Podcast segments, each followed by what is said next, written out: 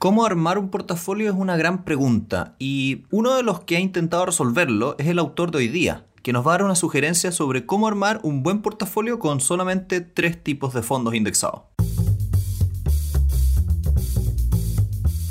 Hola a todos, bienvenidos a Elemental, su club de aprendizaje semanal. Mi nombre es Pedro y estoy acá con Santiago. Hola, hola. Y el libro de esta semana es The Bugglehead, Guide to the Three Fund Portfolio, o la guía para, ¿cómo sería? Tres fondos indexados de... ¿Cómo traduciríamos un Bugglehead? Que es una palabra inventada.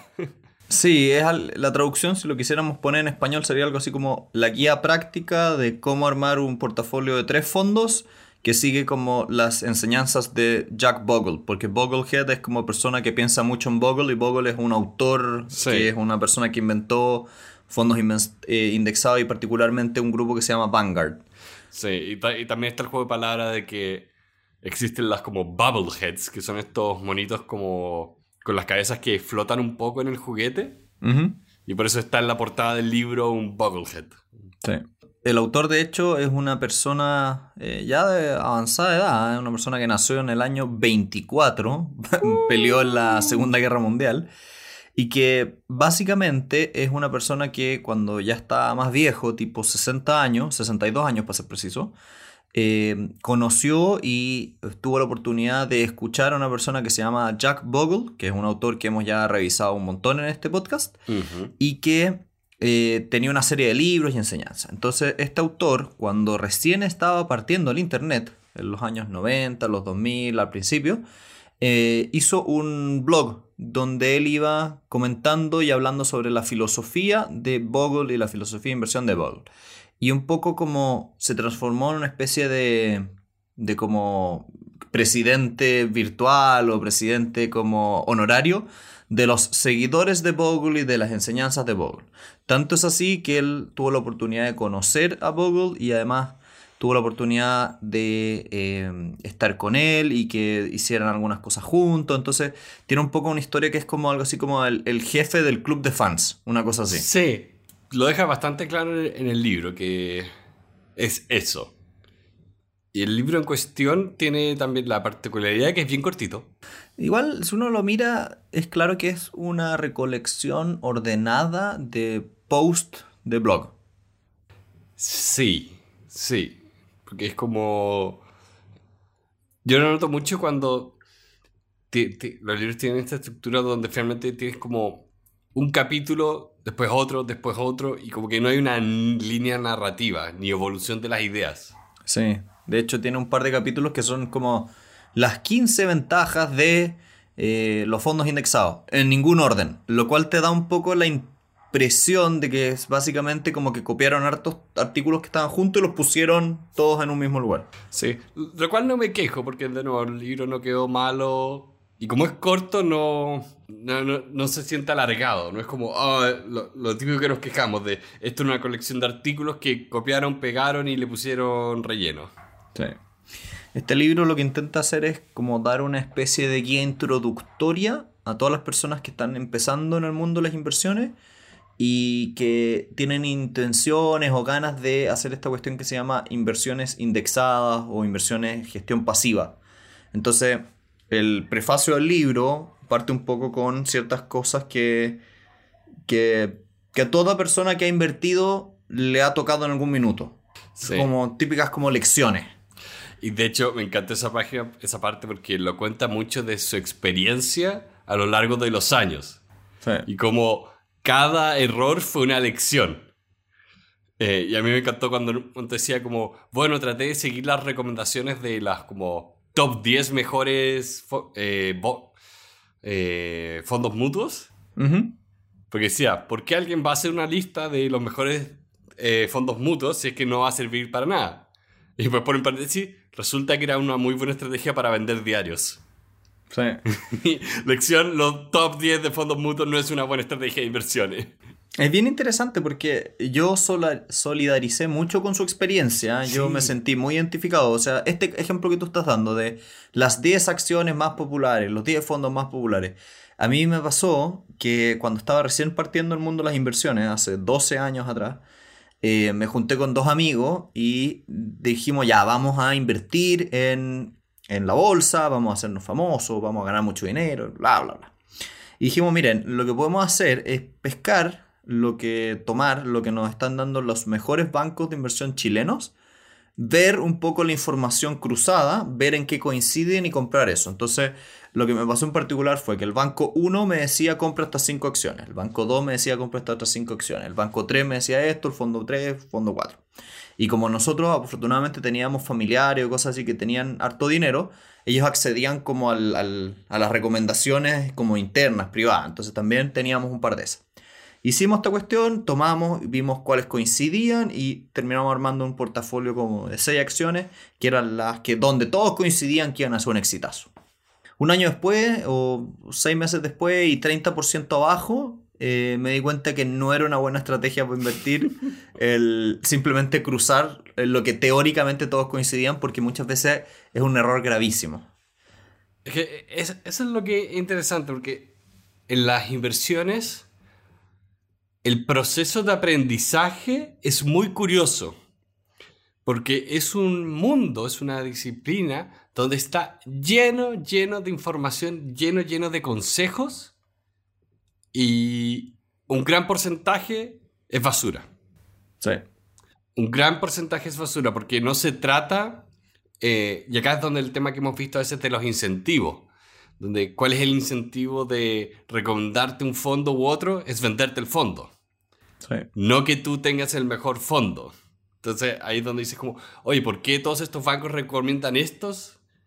No necesariamente porque es la mejor opción para el cliente es porque probablemente es la que más se está moviendo y la que más probabilidades tenga de que tú compres y o quieras comprar más o quieras salirte. En cualquiera de los dos escenarios, ellos cobran una comisión. Exacto.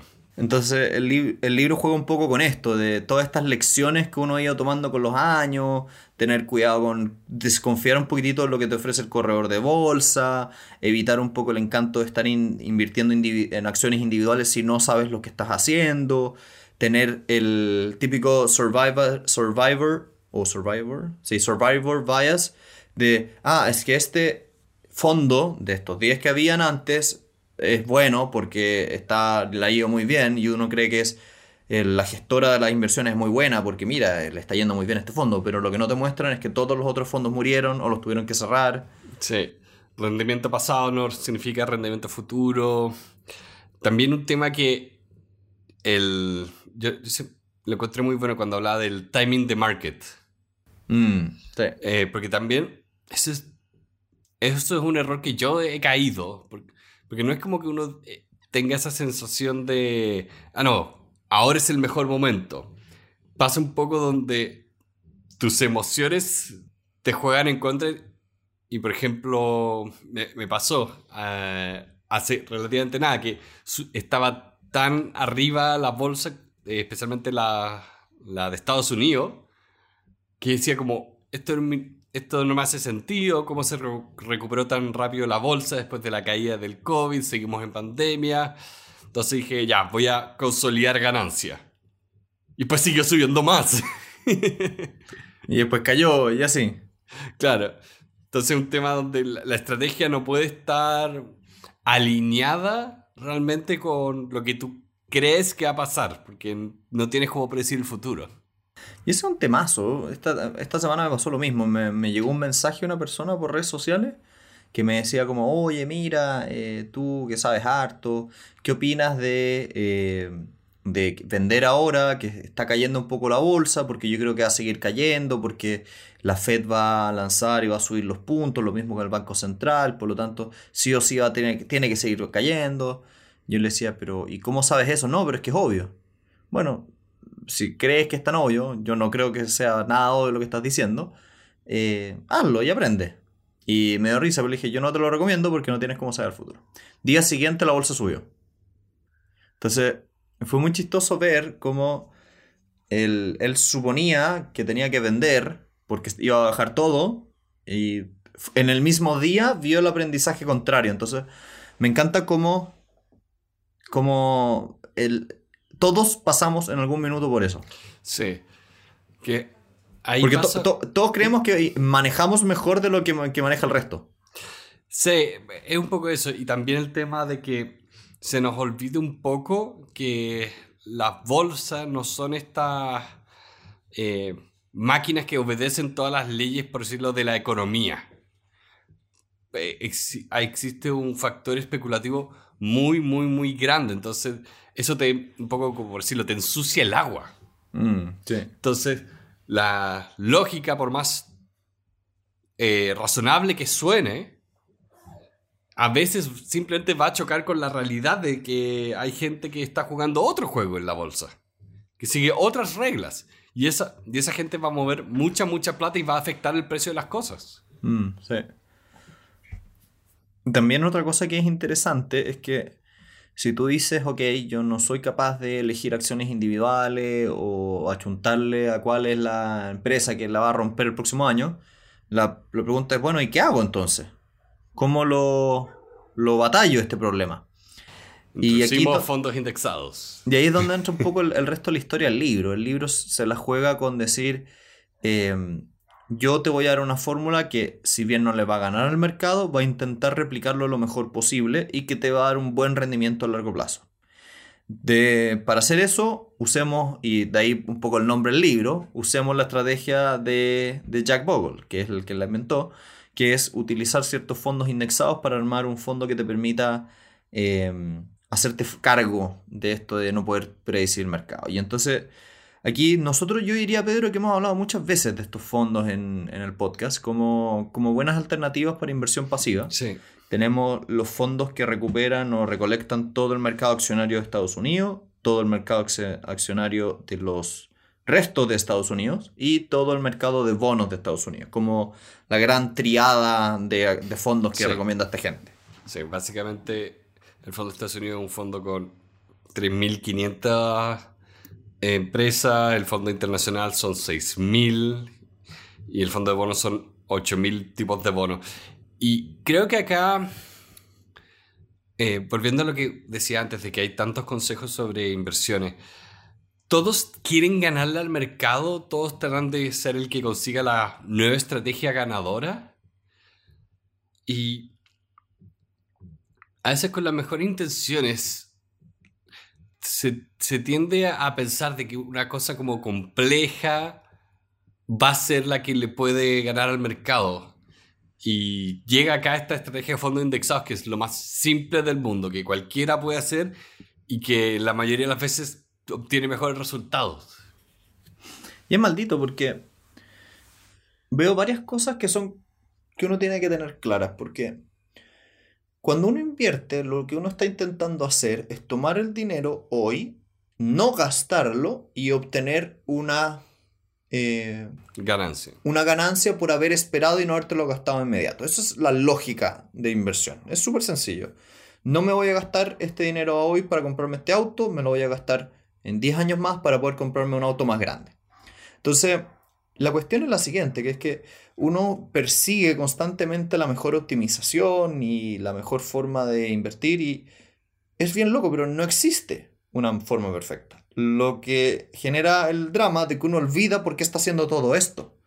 Entonces, el otro día estaba pensando que lo encuentro bien interesante. Hay otro libro, Jack Bogle, que vamos a probablemente revisar un poquito más adelante en el podcast, que se llama Common Sense Investing, que Bogle tiene un capítulo entero al final que habla de que el de que la expectativa de retorno razonable que él considera para los próximos 30, 50 años en, en los retornos de la bolsa es cercana a cero.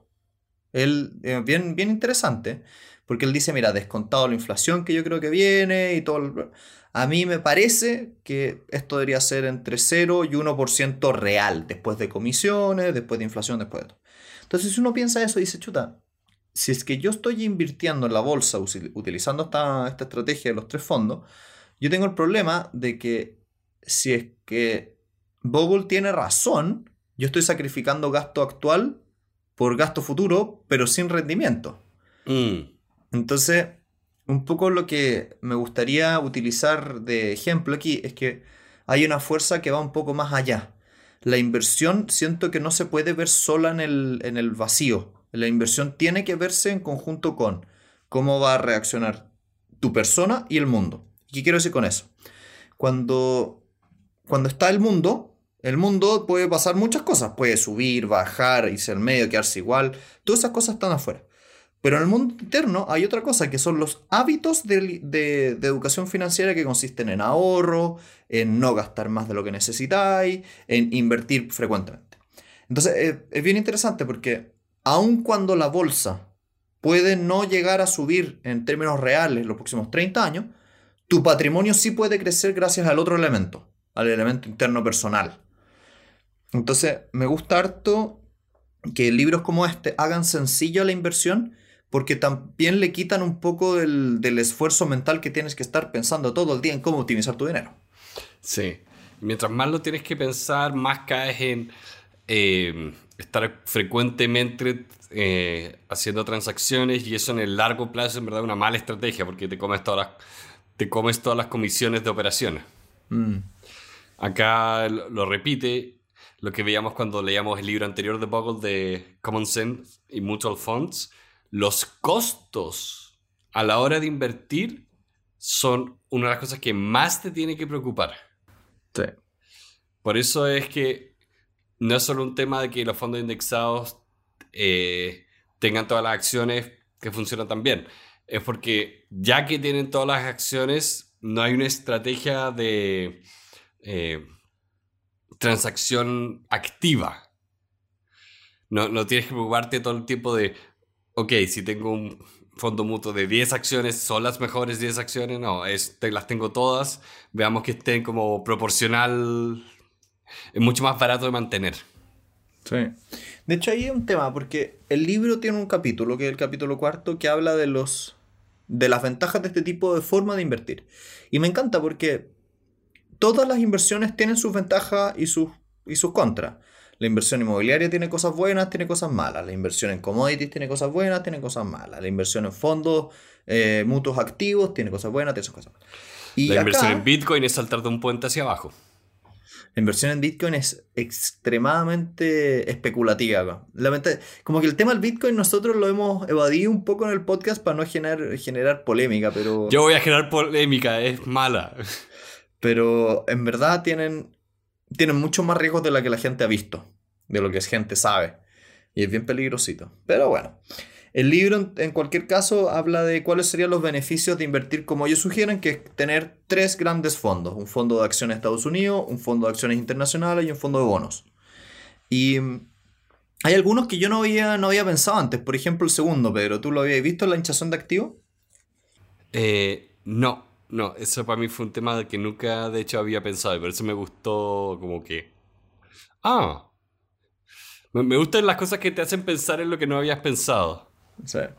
El libro dice, mira, cuando tú tienes un fondo donde el dueño del fondo o el administrador del fondo elige acciones, cuando a esa persona le empieza a ir bien, la gente le pasa más dinero. Y le pasa o tiene el problema de que cuando tiene mucho dinero, no sabe en qué invertir, porque ya no, o ya compró todas las acciones de esa empresa, o no las vende, etc.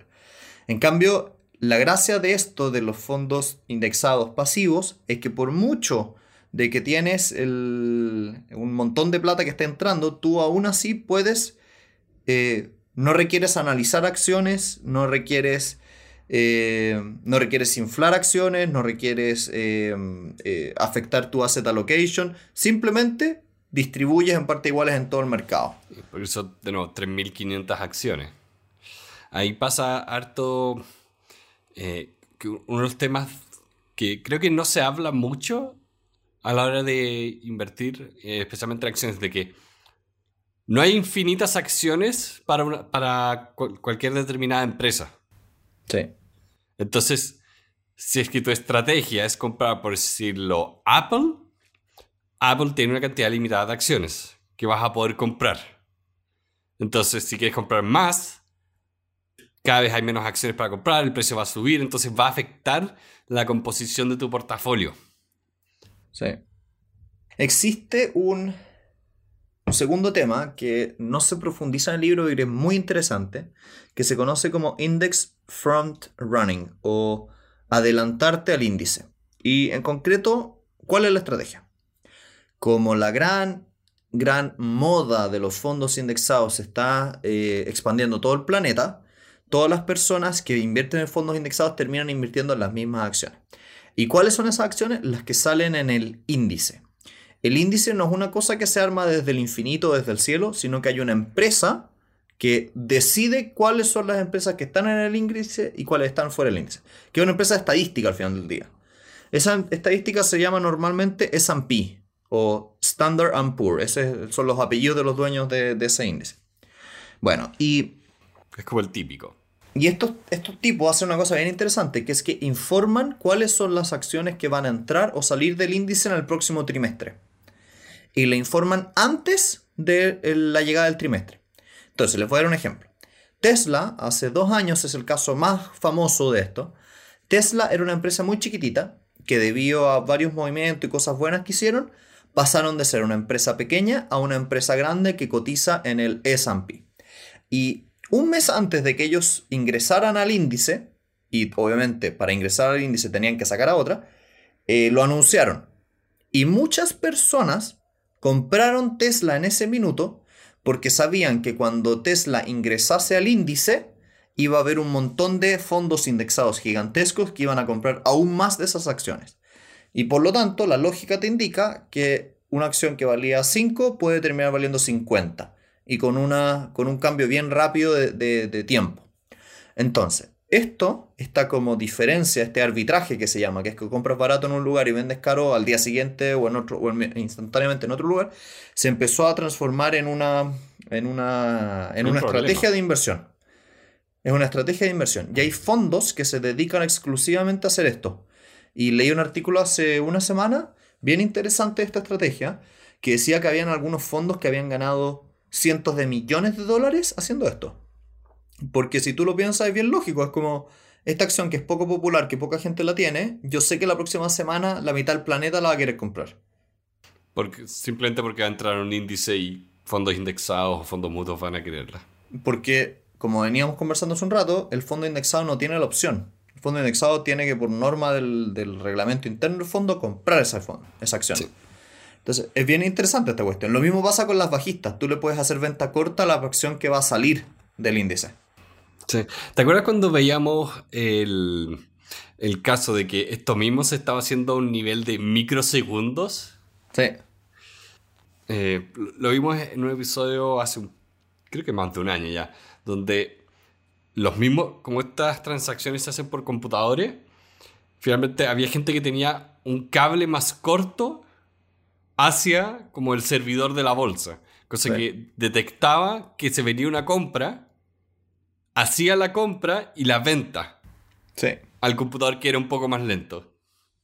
Entonces sacaban una microfracción de peso, pero si tú haces eso de manera consistente millones de veces en un día, puedes ganar mucho dinero. Sí. Y el problema era que finalmente es un tema de que se inflan los precios de la bolsa Gracias a este tipo de cuestiones. Bueno, lo prohibieron. ¿Te acuerdas que en ese libro decían que lo prohibieron? Que como que lo igualaron. Lo, estaban tratando de eliminar. Lo estaban tratando de eliminar en el artículo que vimos. Eh, no, sé, si lo lograron, sí, Es una buena pregunta. Porque en teoría, o sea, yo lo, yo lo categorizaría como una ineficiencia de mercado. Sí, es un, es un abuso de, de una ventaja como mecánica, si se quisiera. Sí, porque no, no es que estés entregando un mejor servicio por ningún lado, es que tienes un cable más corto. y en una microfracción de segundo compras uno y vendes a otro. Exacto. Como eh, es un poco lo que pasa a un nivel menos grave, menos dinámico, pero pasa con la gente que tiene estos computadores, que cuando sale un producto nuevo al mercado se los compran, compran, compran por Amazon. Sí. Eh, Amazon se queda sin stock y después van a eBay a venderlo con un precio más alto. Sí. No estás agregando valor, estás arruinando la cadena de eh, suministro. Y acá, el tema de los fondos indexados de Vanguard, que estamos hablando de por qué hablaba de que esta estrategia de tres fondos no tenía este problema, es que el fondo indexado sigue, eh, los que mencionamos en particular, nos siguen al índice, siguen a toda, toda la bolsa. Sí, es el índice pero de todas. Entonces no tienes este tema de que alguien le gana cuando entra al S&P que son las 500 acciones más grandes. Exacto, o sea, Tesla ya estaba en el fondo indexado. Sí. Simplemente por estar en la bolsa. Entonces, cuando estos tipos tratan como de eh, hacer esta pasada, tus acciones que ya tenías también suben. Entonces se, anula ese efecto. Exacto. Em, también otra cosa que era interesante es el overlap. El overlap consiste en lo siguiente. Imagínense que ustedes tienen dos fondos mutuos. Y en el primer fondo mutuo tienen acciones de, Apple y en, la segunda, en el segundo fondo mutuo también tienen acciones de Apple. Sin darse cuenta, al comprar dos fondos mutuos distintos, estás eliminando tu diversificación porque tienes repetida la misma acción. Sí. Entonces, la gracia de este tipo de fondos que tienen todo Estados Unidos, todo el resto del mundo y todos los bonos es que no, no se solapan, no cae uno arriba del otro. Sí.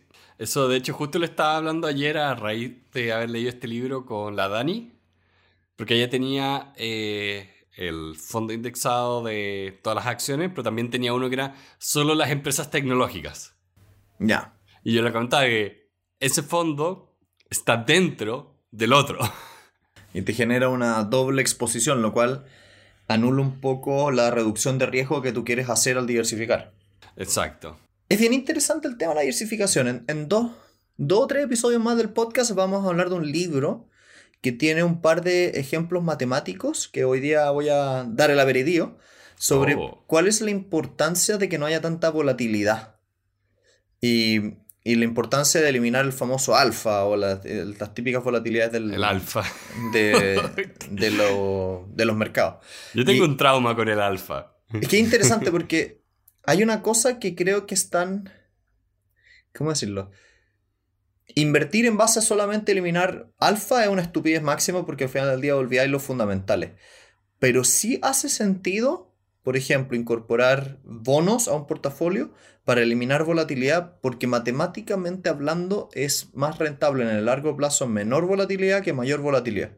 Y vamos a ver un poco cuáles son las razones matemáticas de eso, pero el aperitivo es que el interés compuesto funciona distinto si es que tienes más o menos eh, volatilidad.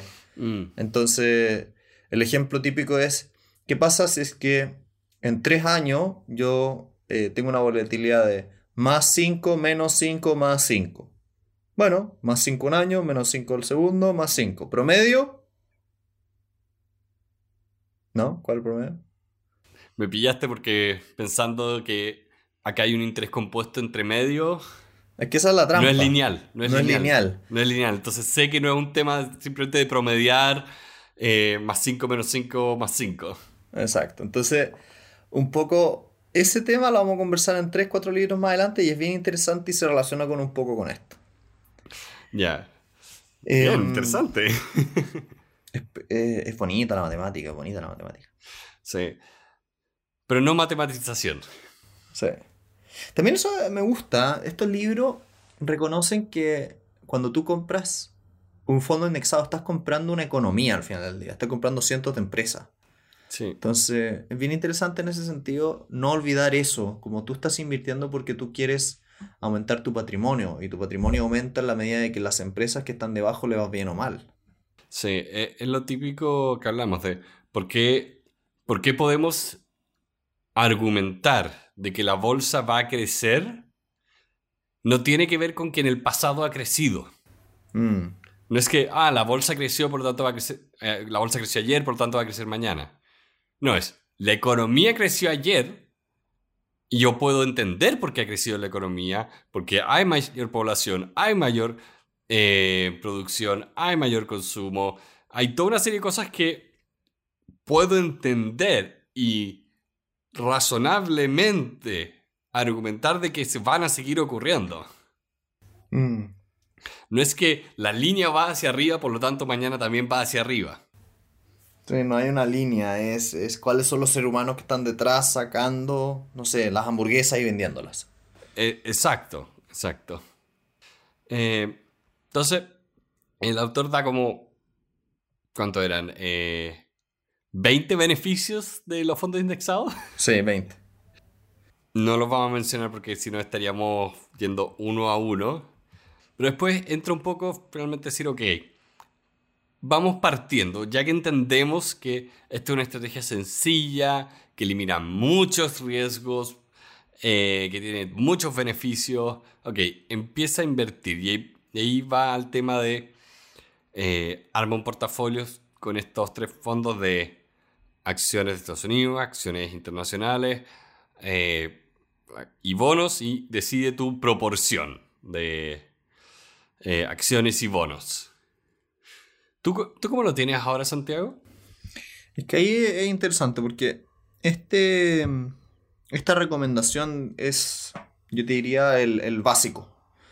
Porque, a ver, lo que estaba haciendo Pedro y contando un poco es, ¿cuánto vas a tener de toda tu platita invertida en acciones? ¿Cuánto vas a tener invertido en bonos? ¿Cuánto vas a tener invertido en otras cosas? Y ahí un poco entra a la matemática de, ¿es más conveniente tener tres cosas, cuatro cosas, cinco cosas, seis cosas? Y la gracia del libro que vamos a leer en tres semanas más es que se mete en detalle en esta conversación con harta estadística y hartas cosas como para intentar mostrar un poco eso. Entonces ahí es bien maldito porque eh, yo personalmente no tengo solamente tres fondos, tengo hartos tipos de inversiones distintos más. Entonces, cómo juegan y conversan todos esos fondos es un, es un poco el arte de un buen inversionista ya más sofisticado, si se quisiera. Entonces, yo te diría que así como estas sugerencias de 60-40 de bonos, que es lo normalmente lo que te ofrecen, no, no lo tengo así. Tengo mucho más atomizado porque tengo más cosas. Hay inmuebles entre medio, hay empresas, hay acciones nacionales, sí, internacionales. Pero en, en tu te, si solo viéramos tus inversiones en bolsa, ¿cómo se verían? En bolsa.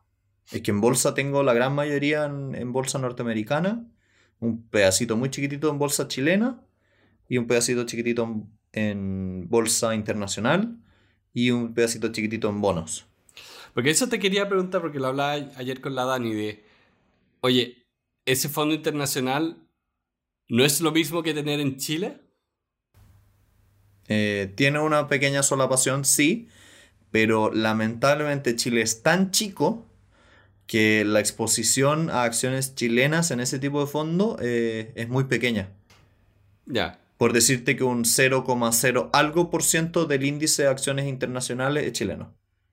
Y quizá internacionalizando la pregunta de por qué alguien, porque ya este libro está escrito desde la perspectiva de un estadounidense.